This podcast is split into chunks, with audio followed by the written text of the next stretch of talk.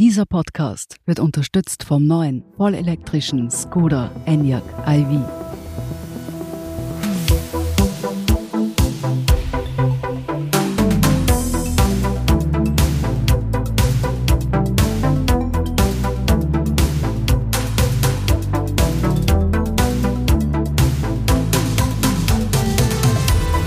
Willkommen zur Edition Zukunft, der Standard-Podcast über das Leben und die Welt von morgen. Ich bin Philipp Bramer. Ich bin Fabian Sommerwiller und heute sprechen wir über einen kleinen Traum vieler Arbeiterinnen und Arbeiter. Vier Tage arbeiten, drei Tage frei. Jede Woche langes Wochenende und trotzdem gleich viel verdienen. Und Fabian, du hast ja kürzlich einen Artikel über die Vier-Tage-Woche in Edition Zukunft geschrieben und der hat ja ziemlich polarisiert, oder? Ja, da haben sich scheinbar schon seit längerem zwei Lager herausgebildet und wir wollen heute mit, mit beiden Seiten sprechen.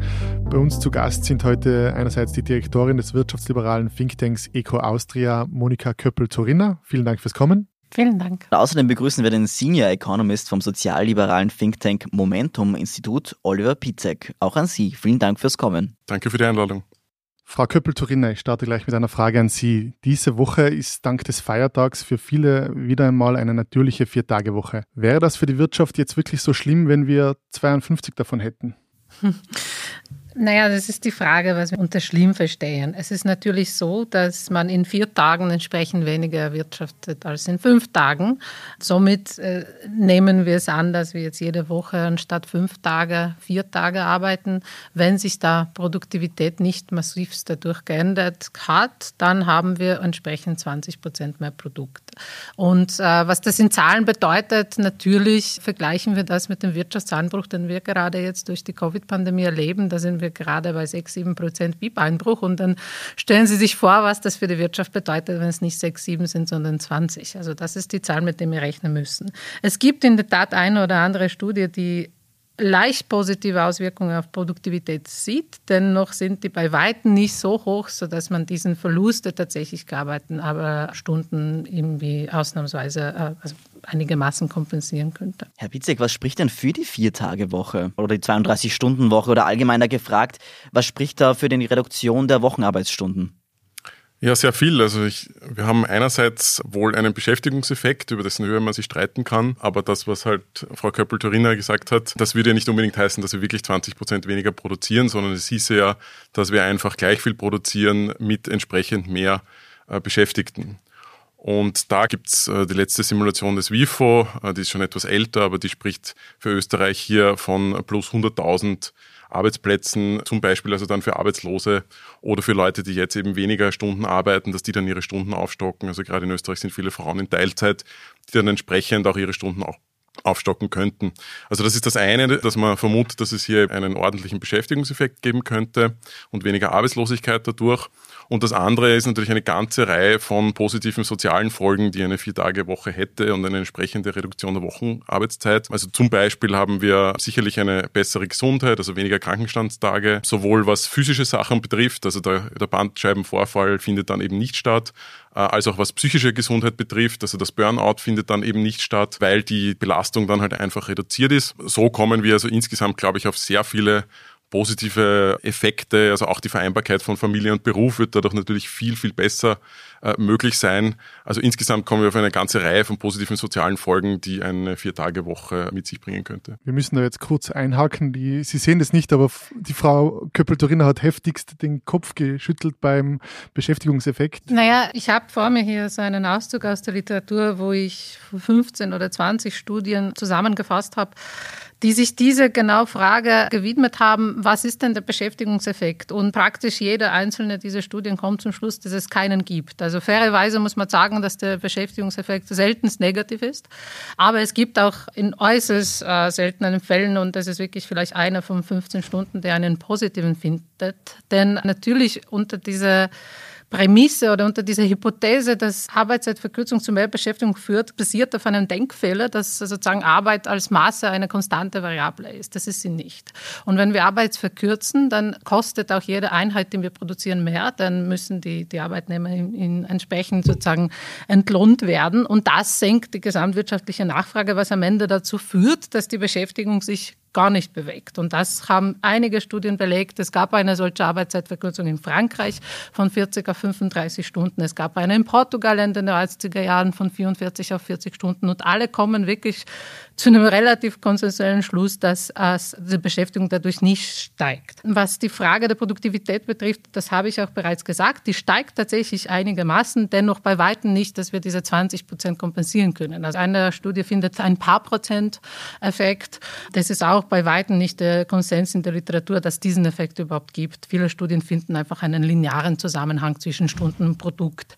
Und was die Frage der Vereinbarkeit betrifft, gebe ich natürlich recht, dass es vielleicht einfacher wäre, Dennoch, es gibt auch sehr viele andere Möglichkeiten, die wir haben, Vereinbarkeit zu verbessern, ohne dass wir diesen riesengroßen wirtschaftlichen Schaden in Kauf nehmen müssen.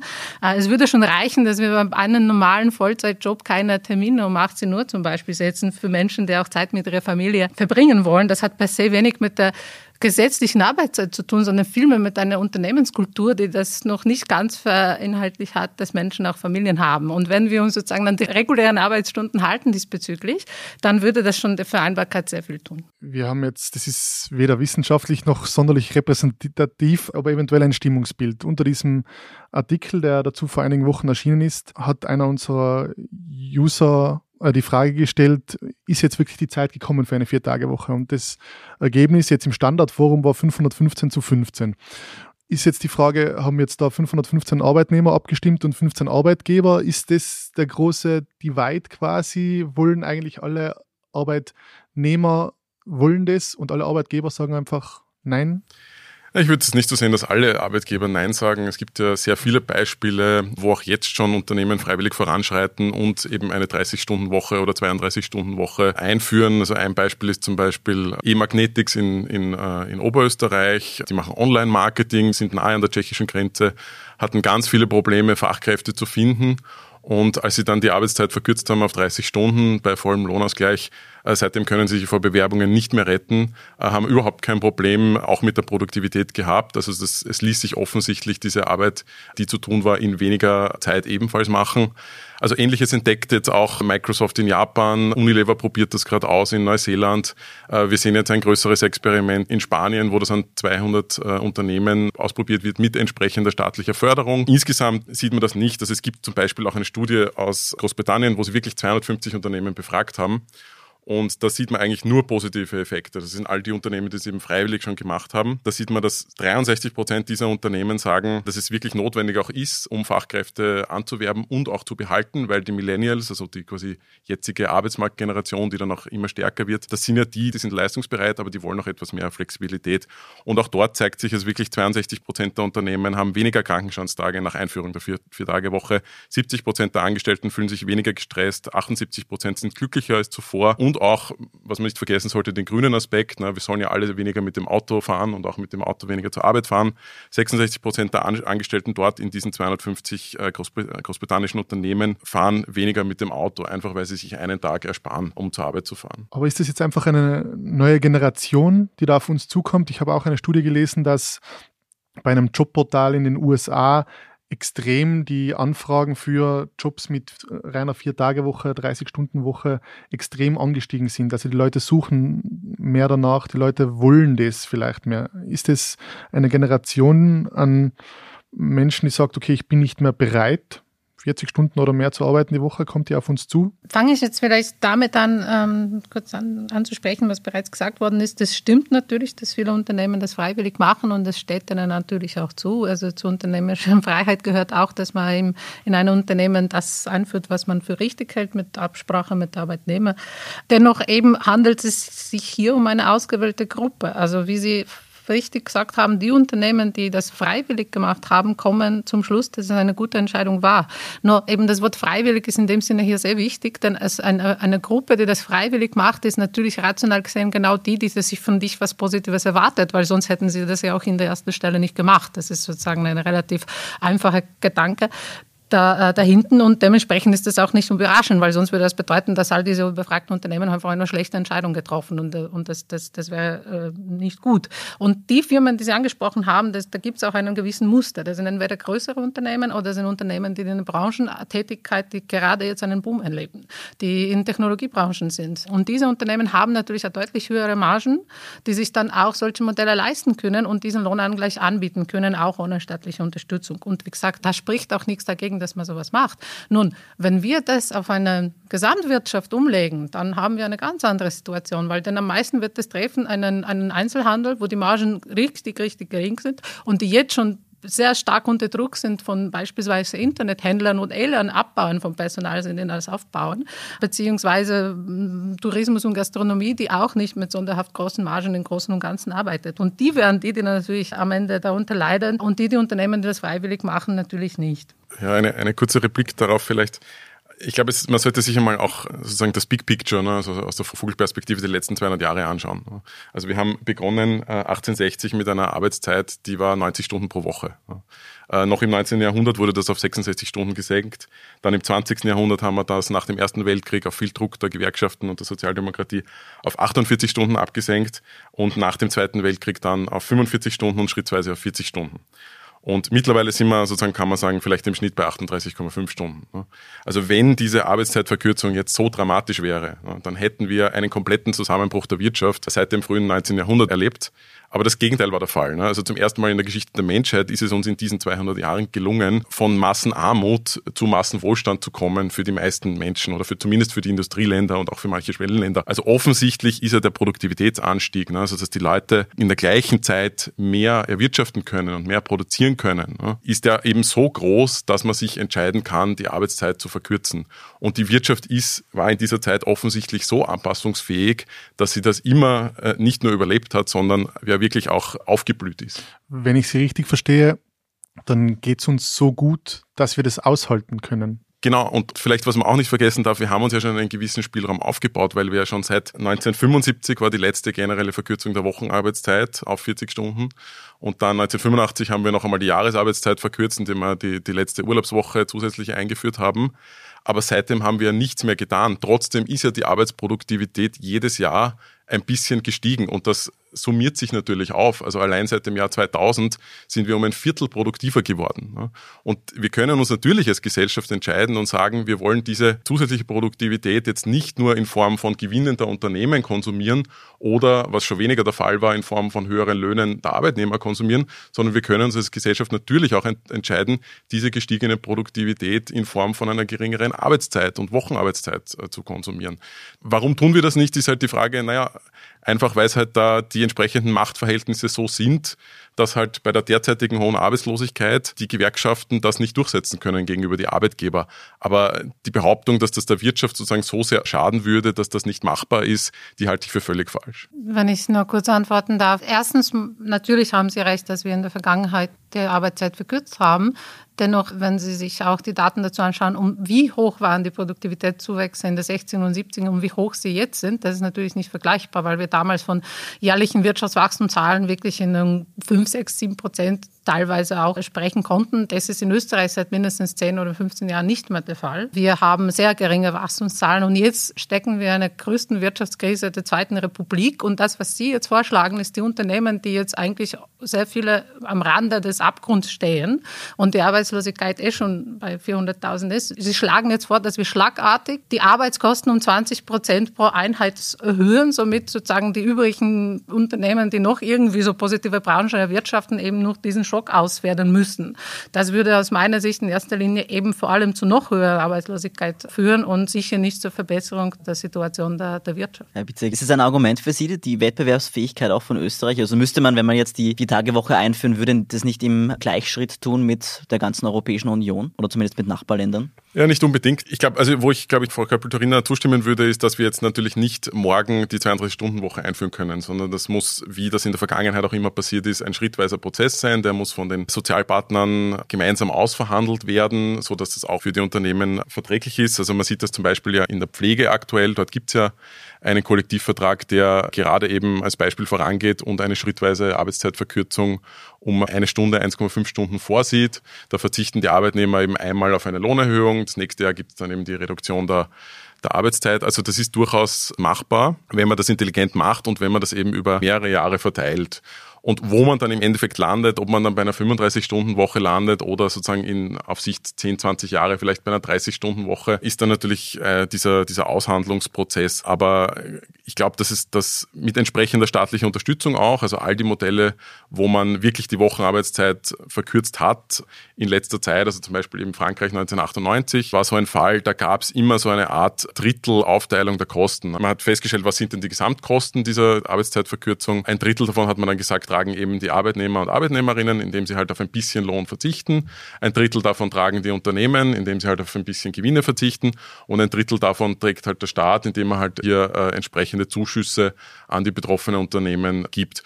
Und das hat eigentlich ganz gut funktioniert. Da frage ich mich aber, das widerspricht sich für mich eigentlich mit Ihrer früheren Argumentation. Wenn es so ein erfolgreiches Modell ist, dass er jeder Unternehmen verkraftet, dann sehe ich eigentlich keinen Grund dafür, warum wir einen steuerlichen Zuschuss hier brauchen, weil es ja ohnehin, wie Sie meinen, das eigentlich ein super Modell ist. Dann warum haben diese Länder diese staatliche Unterstützung angeboten? Weil es eben in sehr vielen Fällen gar nicht tragbar war für die Unternehmen, sondern ohne diesen Zuschuss wäre also nicht nur finanzierbar, sondern es hätten Personen auch äh, Jobs verloren. Und das ist auch interessant, weil auch so einen staatlichen Zuschuss hat es in Frankreich gegeben und dennoch hat es nicht mal in Frankreich, wo es praktisch die gesamte Kürzung durch Staat getragen worden ist, beziehungsweise durch die Steuerzahler natürlich und nicht den Staat, hat es auch nicht mal dort zu mehr Beschäftigung geführt, wo es auch schon sozusagen vom Steuergeld subventioniert wurde. Dann frage ich mich wirklich, was wollen wir damit erreichen? Weil die positive Effekte, die man sich davon erhofft, die, die Senkung der Arbeitslosigkeit, steigende Beschäftigung, äh, sind nicht eingetroffen. Da frage ich mich, ob wir nicht die bessere Vereinbarkeit vom Beruf und bessere gesundheitliche Ergebnisse mit anderen Instrumenten erreichen können, die eben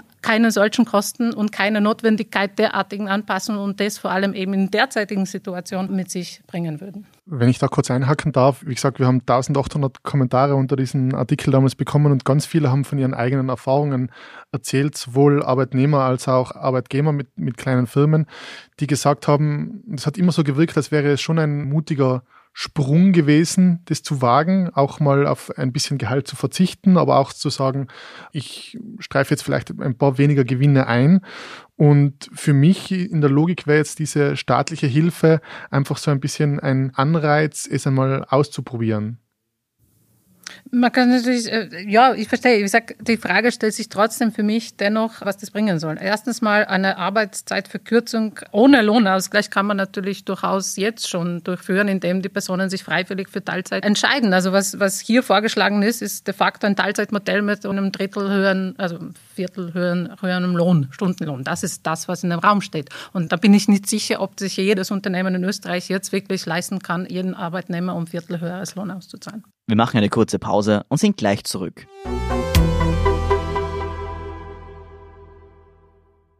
Es ist schlau, an die Zukunft zu denken, sie positiv und nachhaltig zu gestalten, sie mit Intelligenz, Effizienz und Freude aufzuladen. Und richtig schlau ist es, sich mit dem neuen Skoda Enyaq iV schon jetzt in die Zukunft bringen zu lassen. Ein voll elektrisches Auto, das aber immer noch eines ist, ein Auto das Spaß macht, schön ist und voller Innovationen. Ein Auto nicht nur für die Zukunft, sondern für jetzt und für uns. Recharge Life, der neue Enyaq iV. Skoda, simply clever. Ich hätte noch eine Nachfrage. Ich habe mir vorher einige äh, Grafiken angeschaut und Sie haben beide jetzt schon die Produktivitätszuwächse im letzten Jahrhundert angesprochen. Gleichzeitig hat sich aber diese Grafiken, da haben sich immer die Balken der Löhne entzweit quasi. Die Löhne sind nicht im gleichen Ausmaß gestiegen wie jetzt die Produktivität bei Menschen. Warum ist das so? Und ist das okay so?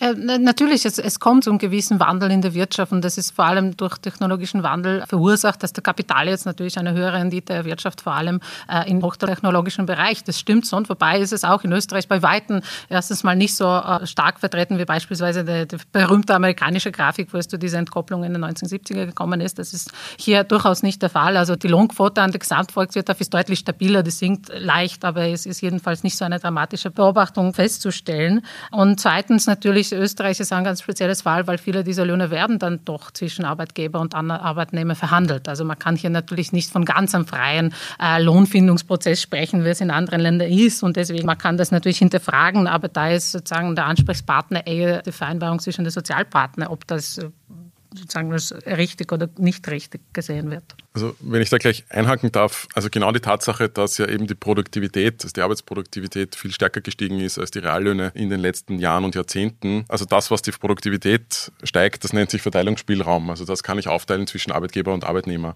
Und die Tatsache, dass eben die Reallöhne da so wenig gestiegen sind, heißt ja, dass dieser ganze Spielraum eigentlich den Arbeitgebern zugute gekommen ist. Also dass die sehr gute Gewinne gemacht haben und diese Gewinne dann quasi für sich selbst äh, behalten haben. Und wenn ich das jetzt weiterdenke, auch im Sinne einer Arbeitszeitverkürzung, dann heißt das ja, dass dieser Spielraum, den sich die Unternehmen jetzt über die letzten 20, 30 Jahre so aufgebaut haben, ja eben genau genützt werden könnte, um eine Arbeitszeitverkürzung einzuführen und weil dieser Spielraum quasi schon da ist, weil der schon angespart ist, weil der schon aufgebaut ist, ist es dann auch wirtschaftlich natürlich völlig verkraftbar für die allermeisten Unternehmen, so eine Arbeitszeitverkürzung durchzuführen. Dass es natürlich immer im Einzelfall oder auch in gewissen Branchen Unternehmen gibt, die das nicht so leicht verkraften können und die dann vielleicht sogar zusperren und durch produktivere Unternehmen ersetzt werden, das ist ein wirtschaftlicher Wandel, den wir tagtäglich erleben. Den haben wir auch in den letzten 50 Jahren durch den Anstieg bei der Globalisierung, also diese enorme Globalisierung, die wir erlebt haben, ja die ganze Zeit erlebt, dass ja ganze Industrien, zum Beispiel die Textilindustrie, abgewandert ist und dafür neue Industrien im Hochtechnologiesektor entstanden sind. Also das erleben wir die ganze Zeit und da, glaube ich, braucht man sich nicht so sehr davor fürchten. Ich würde auch gerne über die Produktivität noch mal kurz sprechen, weil natürlich ist die Produktivität angestiegen und es wird immer angeführt, dass auch in den Unternehmen, wo die Vier-Tage-Woche ausprobiert wird, bei Microsoft zum Beispiel, dass dort die Produktivität steigt. Aber andererseits sind es ja solche Berufe, wo man sehr leicht äh, Produktivität erhöhen kann, aber es wird wahrscheinlich jetzt in einer Vier-Tage-Woche die Kellnerin nicht 20 Prozent schneller servieren und der Bauarbeiter äh, nicht 20 Prozent schneller Ziegel aufschichten und nicht 20 Prozent besser putzen. Also das betrifft ja nicht alle Branchen. Müsste man da zwischen den Branchen auch unterscheiden? Ja, natürlich. Also es gibt sicherlich Branchen und Unternehmen, die diese Arbeitszeitverkürzung, wo man nicht einmal irgendwas zuzahlen müsste, weil die das wirklich von selbst sofort die Produktivität wieder drinnen haben. Und dann gibt es welche, die, die das eben nicht schaffen würden, aber genau dort kommt ja dann der Beschäftigungseffekt her, weil wenn dann eben klar ist, dass halt eine Friseurin nur eine gewisse Anzahl von Haarschnitten schafft, dann heißt das eben, dass das Friseurunternehmen entsprechend mehr Friseurinnen einstellen muss. Also das ist ja genau der Beschäftigungseffekt, den man sich davon erhofft. Und ich glaube, ich kenne jetzt keine systematische Untersuchung dazu, aber ich würde vermuten, dass das eben genau die Branchen sind, wo wir im Moment sehr viele Arbeitslose haben, also gerade im Tourismus, Beherbergung und so weiter. Also wenn da einfach die Arbeit wirklich auf mehr Menschen aufgeteilt würde, dann hätten wir also hier eben mehr Beschäftigte. Und andererseits, was man auch nicht vergessen darf, ist natürlich ein Unternehmen, das eine entsprechende Marktposition hat. Also Stellen Sie sich vor, die Skihütte am Berg, da kann ich halt dann eben, wenn ich diese Abfahrt fahre, nur zu dieser einen Skihütte gehen. Also da gibt es ja auch eine gewisse Marktmacht. Dieses Unternehmen kann natürlich auch die Preise erhöhen und sich so wieder entsprechend finanzieren und die Kosten dieser Arbeitszeitverkürzung wieder einspielen.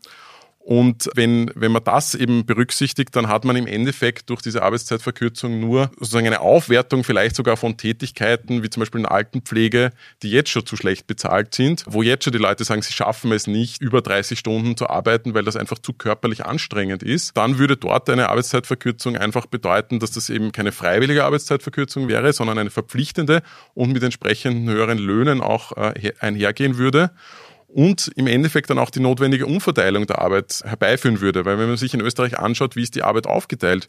Wir haben ganz viele Männer, die Vollzeit beschäftigt sind und jede Menge, also bis zu 200 Millionen Überstunden schieben. Das, was auch nicht gesund ist für die. Und dann haben wir gleichzeitig Frauen, die in Teilzeit sind, Kinderbetreuung erledigen müssen, deswegen nur Teilzeit machen können und eigentlich zu wenig arbeiten. Und dann kommen noch dazu die Hunderttausenden Arbeitslosen, nicht nur durch die Corona-Krise, sondern wir hatten schon vorher 400.000. Also eine Arbeitszeitverkürzung bewirkt dann, selbst wenn es überhaupt keinen Beschäftigungseffekt gibt, ne, was ich bezweifeln würde, es gibt auch genug Studien, die sagen, es gibt einen Beschäftigungseffekt. Aber selbst wenn es überhaupt keinen gibt, ne, dann wird zumindest die Arbeit besser und fairer verteilt. Ui, da muss ich, glaube ich, ein paar Sachen klarstellen. Erstens mal, Sie haben völlig, äh, völlig recht, wenn Sie meinen, dass es natürlich ja ganz verschieden ist für eine Branche zu andere Branche. Und das habe ich auch am Anfang äh, gesagt, dass natürlich gerade die Branchen, die jetzt einen Boom erleben, vor allem im Technologiebereich, die können sich es erst leisten. Und zweitens ist das dort natürlich deutlich ein äh, ganz anderer Produktivitätsfindungsprozess als bei dem Beispiel Friseuren, das sehr plakativ ist. Und danke, das ist ein sehr gutes Beispiel. Das bedeutet eben bei der Arbeitszeitverkürzung, dass eben dieses Friseurbüro musste anstatt jetzt äh, drei Friseuren oder Friseurinnen eine vierte Person anstellen, was natürlich ein massiver Kostenanstieg ist für das Unternehmen ist, das wirklich, glaube ich, nicht, dass so große Margen jetzt schon erreicht, sodass dieser Kostenanstieg wirklich die Situation des Unternehmens komplett unberührt bleiben ließ. Die andere Variante ist natürlich die Erhöhung der Preise, womit am Ende wir eben mit dem Argument waren, warum es diese Beschäftigung am Ende nicht gibt, weil es die, durch die Erhöhung der Preise Gesamtnachfrage sinkt und somit wird auch nicht nur weniger angeboten durch die Arbeitszeitverkürzung, sondern dann auch weniger nachgefragt, weil die Preise gestiegen sind. Dann vielleicht entscheide ich mich doch äh, gegen eine Apfelsaftgespräch auf der Hütte. Und dritter Aspekt ist natürlich, ist die Arbeit ungleich verteilt und das ist das nächste Problem, warum es dieser Beschäftigungseffekt sehr unwahrscheinlich ist, weil Sie haben richtig anerkannt, in der Daten sehen wir, dass vor allem Führungskräfte, männliche Führungskräfte Überstunden leisten und diese Personen sind natürlich nicht dieselbe Gruppe, die vor allem niedriger qualifizierten Arbeitslosen vor der Krise, jetzt ist natürlich eine gewisse Gruppe der Arbeitslosen dazugekommen, die sozusagen nicht in diesem Muster passt, weil das vor allem krisebedingt war. Aber im Endeffekt haben wir eine Situation bereits vor der Krise gehabt, dass Führungskräfte höher ausgebildete Personen haben Überstunden geleistet und niedrige qualifizierte Personen sind arbeitslos. Und diese Arbeit zwischen den zwei Gruppen ist natürlich nicht so einfach durch eine Verschiebung äh, sozusagen aufteilbar. Und wo wir bei Thema Teilzeit und Frauen waren, kann ich nur zum dritten Mal sagen, dass es gibt gewisse Anzahl an Instrumente, die wir verwenden können, sodass diese Vereinbarkeit gegeben ist. Und ich bin die Erste, die sagt, dass das Allerwichtigste ist, dass äh, Männer sich mehr in der Kinderbetreuung reinbringen, sodass die Frauen Frauen auch Vollzeit arbeiten gehen können, sodass beide Partner sich das zwischeneinander aufteilen. Dazu gehört Ausbau der Kinderbetreuung, dazu gehören verschiedene andere Instrumente, Pensionssplitting äh, und, und Anreize, beispielsweise Partnerschaft, Bonus, dass die Menschen sich die Karenzzeiten mehr aufteilen. Und da gibt es wirklich eine ganze Reihe an Instrumenten, an die man jedenfalls greifen soll, sodass diese Vereinbarkeit gegeben ist. Es ist nämlich nicht äh, sozusagen von Gott gegeben, dass die Frau in Teilzeit arbeiten muss und der Mann arbeitet Vollzeit. Das, es liegt wirklich in erster Linie in einer gewissen Kultur und im zweiten daran, dass es noch immer, vor allem in ländlichen Bereichen in Österreich, sehr schwierig ist, äh, Vollzeitarbeit mit einer Kinderbetreuung zu vereinbaren, weil es einfach nicht die entsprechenden Infrastrukturen dafür gibt. Frau Köppel-Turiner, Sie haben jetzt öfters angesprochen, dass es einfach extreme Kosten sind, die ein Unternehmen zu tragen hat, wenn er jetzt zusätzliche Personen einstellt. Wir haben das vorher schon angesprochen, das Thema Gesundheit. Und ich glaube, gerade die Corona-Krise hat den letzten Jahren auf brutale Weise auch für viele Personen aufgezeigt, wie anstrengend die Arbeit ist, wenn man auf einmal nur mehr die Arbeit hat und wenn man sich nicht mehr ablenken kann am Wochenende. Ich höre von Freunden aus der Consulting-Branche, dass da die, gerade die jungen Arbeiter re regelmäßig äh, ausbrennen, fast schon mittlerweile. Jetzt wissen wir auch, oder berichten zumindest alle Unternehmen, die sagen, die das die Vier-Stunden-Woche bei vollem Lohnausgleich ausprobiert haben, dass sie sagen, die Leute gehen weniger in Krankenstand. Sie sind öfter da. Es wird nicht blau gemacht, wie es schön heißt. Die Leute kommen, weil sie sagen, okay, die vier Tage jetzt schon und der fünfte Tag ist mir oftmals zu viel und die Leute, was sicher auch oft vorkommt, dass sage, jetzt habe ich Erledigungen zu machen, dann lege ich die halt alle auf den Freitag, auf meinen freien Tag oder auf, meinen, auf den Montag. Ist es nicht so, dass man sich auch und es kommen auch noch die Kosten für, das habe ich auch gelesen, dass man sich extrem viel Strom und solche Sachen einfach spart.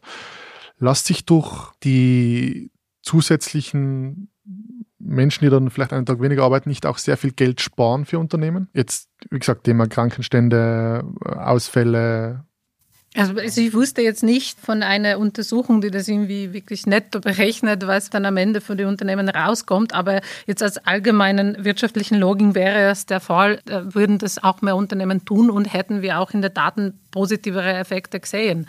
Also für mich ist das mindestens ein implizit ein Beweis, dass die Nettorechnung dann doch nicht stimmt, weil sonst, wie gesagt, hätten wir auch viel mehr freiwillige Firmen, die das machen. Und ein Rationalitätsargument, ein, ein Geschäftsführer, der sich davon positive Effekte erhofft und, und merkt, dass die positive Effekte eintreten, wird diese Entscheidung treffen. Wie gesagt, Teil der Kosten kann man sich eben, wie gesagt, natürlich dadurch sparen, aber diese Ersparnis müsste eben diese Produktverlust sozusagen so kompensieren, dass am Ende die, die Nettorechnung stimmt.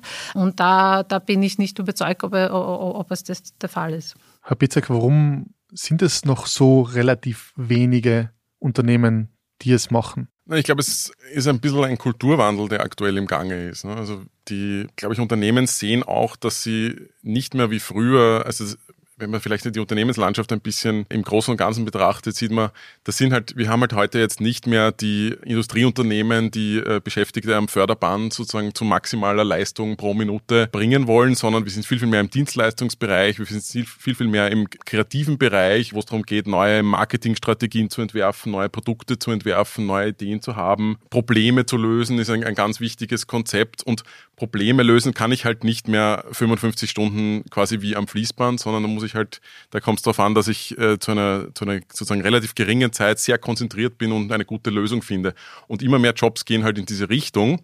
Und ich glaube, dass die, dass so große Konzerne und auch und immer mehr Unternehmen das halt äh, realisieren, dass halt die Arbeitskultur, so wie sie früher war, wie sie sozusagen noch für unsere äh, Eltern- oder Großelterngeneration nicht mehr so da ist einfach und dass es eine neue äh, Generation da ist, die sehr wohl leistungsbereit ist, aber eben auch etwas dafür erhalten will und die auch dieses Absitzen von Arbeitszeit nicht mehr leiden kann. Ne? Die, will, die wollen einfach sozusagen in die Arbeit kommen, die wollen ihre Arbeit machen fertig damit sein. Und deswegen, glaube ich, ist gerade schon ein Kulturwandel im Gange. Also ich glaube, vor 10 oder 20 Jahren hätten wir noch nicht darüber gesprochen, dass 250 Unternehmen in, in Großbritannien ihre Arbeitszeit auf die Vier-Tage-Woche reduziert hätten. Und wir hätten auch noch nicht davon gesprochen, dass Spanien ein Projekt mit, äh, mit 200 Unternehmen macht. Und wir hätten auch noch nicht davon gesprochen, dass Unilever die Vier-Tage-Woche ausprobiert oder dass Microsoft so etwas ausprobiert. Ne?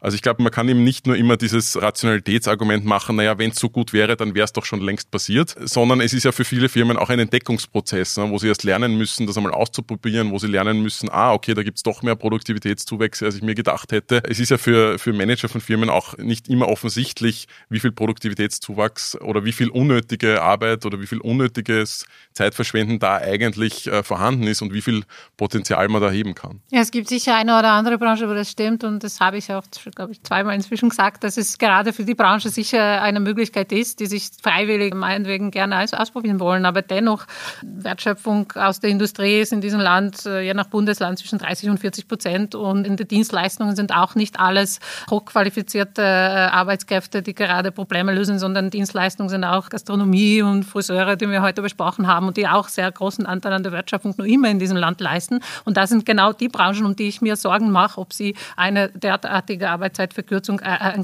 verkraften können. Und wenn es um eine hochtechnologische Branche mit äh, hohem Produktivitätszuwachs ähm, sich äh, handelt, dann nur zu. Jetzt ist das natürlich alles eine sehr theoretische Diskussion, weil es eigentlich nirgendwo wirklich flächendeckend die Vier-Tage-Woche gibt noch und man kann äh, da sehr lang drüber diskutieren. Und jetzt würde ich zum Abschluss gerne äh, noch auf ein Experiment kommen, das gerade in Spanien läuft. Dort wird nämlich gerade die Vier-Tage-Woche ausprobiert in, sage ich mal, mittelgroßen äh, Maßstab. Frau Köppel-Dorina, wäre das nicht auch eine Möglichkeit in Österreich, wenn Sie da dafür einfach mal ein paar Millionen Euro in die Hand zu nehmen als Staat und das einfach mal auszuprobieren und sich dann die Ergebnisse äh, einfach anzuschauen, auch in der Corona-Krise vielleicht aus äh, arbeitsmarktpolitischer Sicht? Vielleicht auch eine Alternative zu anderen Förderprogrammen? Naja, da müssen wir natürlich auch klar sagen, wer dafür zahlt. Also das ist, der Staat ist ein sehr abstraktes Begriff, aber da müssen wir in dem Experiment noch die zweite Frage stellen, wirst du als Person dazu bereit sein, diesen Experiment zu finanzieren? Weil das ist nämlich die tatsächliche Richtung. Und weil, weil das sind ja die Steuerzahler. Und wenn den Steuerzahlern diese Möglichkeit gibt und wir sagen, schaut, wir können es jetzt mit euren Steuerzahlern diesem Pilotprojekt zu zahlen und sie sich dafür entscheiden, dann habe ich auch natürlich auch kein Problem damit. Aber da müssen wir natürlich die Diskussion dementsprechend ehrlich führen, was was auch die möglichen Konsequenzen sind, was mir eigentlich auch zu der früheren Frage noch bringt, was ich vergessen habe vorher zu sagen, das wollte ich noch, noch erwähnen. Wir haben gesagt, dass in den Unternehmen, die diese Modelle haben, auch die Gesundheit äh, angestiegen ist. Das betrifft natürlich die Personen, die den Job behalten. Also, wie gesagt, meine Sorge ist, dass, dass die Beschäftigungseffekte nicht eintreten, weil viele Personen auch den Job nicht mehr behalten, womit die gesamte Rechnung auf die Gesundheitskosten nicht mehr so klar ist. Denn vielleicht die Personen, die in den Unternehmen geblieben sind, haben positive Effekte davon, weil die, die den Job verloren haben, entsprechend auch äh, noch negativere Effekte. Und ähm, natürlich muss man das alles in der Gesamtnettoberechnung berücksichtigen. Herr Pitzek, sollen wir das austesten und wie viele Stunden werden Sie 2030 und wir alle vermutlich arbeiten? Ja, ich wäre schwer dafür, dass wir es probieren würden. Ich war eigentlich relativ enttäuscht von der Bundesregierung, dass eben kein innovatives Arbeitszeitverkürzungsprojekt im äh, EU-Wiederaufbauplan, den man in Brüssel eingereicht hat, dass da keines drinnen war. Da hätte man sich durchaus etwas von Spanien abschauen können. Das gibt es also leider nicht, aber äh, ich glaube durchaus auch, dass die österreichische Regierung, wenn sie denn will, so ein Projekt einmal testweise finanzieren könnte. Zunächst einmal vielleicht mit freiwillig teilnehmenden Unternehmen und dann aber auch, ähm, dass man schaut, dass man einen schönen Branchenmix hat und sieht, worauf es denn ankommt und ob nicht vielleicht auch in den ganzen Branchen, bei denen die Frau Köppel-Torina das ein bisschen bezweifelt, ob da nicht auch noch mehr Potenzial da wäre und ob da nicht doch vielleicht die Anpassungsfähigkeit der Wirtschaft, die ja immer so hoch gelobt wird, zu Recht auch größer ist, äh, als man hier glaubt. Ich glaube, dass insgesamt der Widerstand dagegen eigentlich weniger einer ist, der, der sich in ökonomischen Argumenten begründet, sondern einer ist, der sich daher begründet, dass natürlich eine Arbeitszeitverkürzung im Endeffekt etwas geringere Gewinne für Unternehmen bedeutet und dass daher eigentlich der große Widerstand der Industrie oder von anderen Arbeitgebern oder Wirtschaftskammer äh, kommt, weil man hier einfach nicht bereit ist, äh, zugunsten seiner Beschäftigten auf irgendetwas zu verzichten. Dann danke ich Ihnen beiden äh, fürs Kommen und für das Gespräch. Vielen Dank für die Einladung. Dankeschön. Ja, auch vielen Dank Ihnen fürs Zuhören. Auf der Standard.at slash Zukunft finden Sie viele weitere Geschichten rund um das Leben und die Welt von morgen. Und wenn Ihnen der Podcast gefällt, lassen Sie uns doch gerne 5 Sterne auf iTunes da oder abonnieren Sie uns auf Spotify. Außerdem freuen wir uns, wenn Sie für den Standard zahlen. Alles weitere dazu auf abo.derstandard.at. Die nächste Folge Edition Zukunft erscheint wie immer in zwei Wochen. Bis dahin alles Gute und bis bald. Ciao. Ciao, Servus.